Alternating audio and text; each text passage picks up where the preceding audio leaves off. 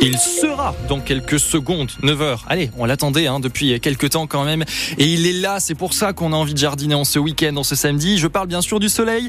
Un ciel tout bleu ou presque en perspective aujourd'hui. La météo plus en détail juste après le journal de Delphine Martin. Bonjour Delphine. Bonjour. 36 fermetures de classes dans Lyon à la rentrée prochaine. La version finale de la carte scolaire a été dévoilée hier par l'inspection d'académie.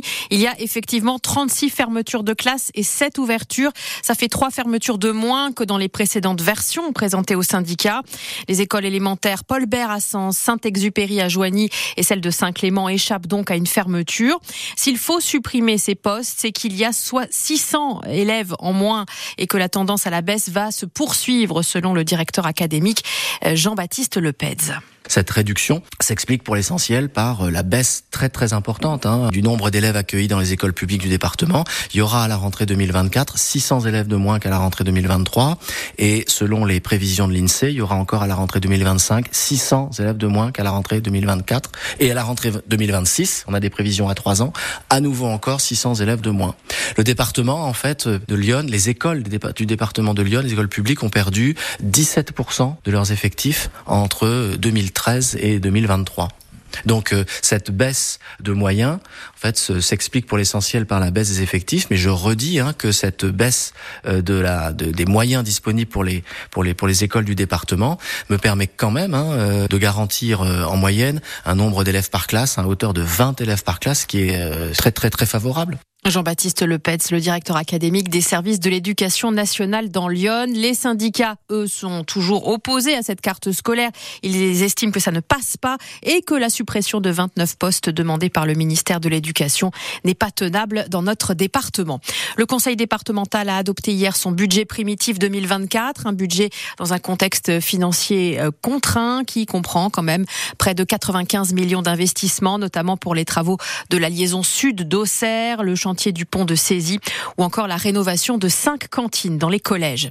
Deux icônes condamnés à de la prison ferme par le tribunal correctionnel de Paris. Un ancien chef d'entreprise et l'une de ses employées étaient jugés pour des faits vieux de 20 ans.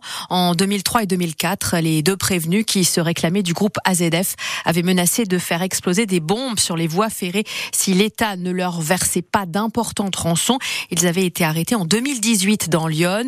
Le chef d'entreprise de 76 ans écope de 5 ans de prison, dont 4 quatre fermes. Sa complice, âgée de 61 ans, est condamnée à trois ans de prison, dont un an ferme. En football, la GIA va chercher à rester en tête du classement. Oui, les Auxerrois se déplacent à Annecy, 18e et relégable. Ils pourraient donc bien, a priori, aligner un 12e match consécutif sans défaite.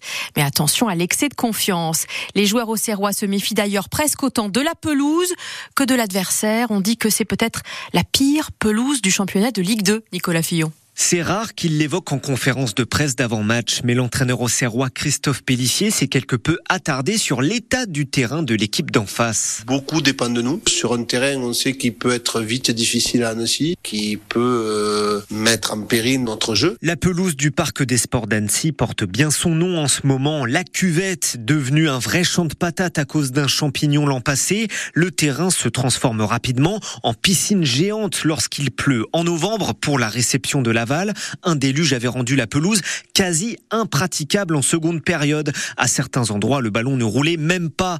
Une qualité médiocre déjà dénoncée la saison dernière par l'entraîneur d'Annecy, Laurent Guyot, au soir d'une victoire contre Saint-Etienne. Il est temps quand même de se rendre compte qu'on a une pelouse indigne du niveau où on est. C'est dangereux. L'état de la pelouse, c'est catastrophique, quoi. Je sais bien, je demande pas un billard, mais là, c'est pas possible. Entre la disparition du club des Tonon Gaillard fin 2016 et la montée du FC Annecy en Ligue 2 à l'été 2022, la pelouse annécienne n'a jamais bénéficié d'investissements d'envergure pour retrouver un état correct. Mais les leaders au Serrois savent que ça ne doit pas servir d'excuse en cas de contre-performance sur le terrain du 18e de L2 ce soir. Annecy AGIA rencontre donc à vivre en direct et en intégralité sur France Bleu Auxerre à partir de 18h45, coup d'envoi 19h. Concernant les effectifs, notez que les défenseurs Ange Loïc Ngata et Colin Dagba sont forfaits pour un mois en raison de blessures musculaires. Le trafic est toujours très perturbé à la SNCF en raison d'une grève des contrôleurs. 150 000 voyageurs touchés, un TGV, un Ouigo, un intercité sur deux en moyenne seulement aujourd'hui et demain.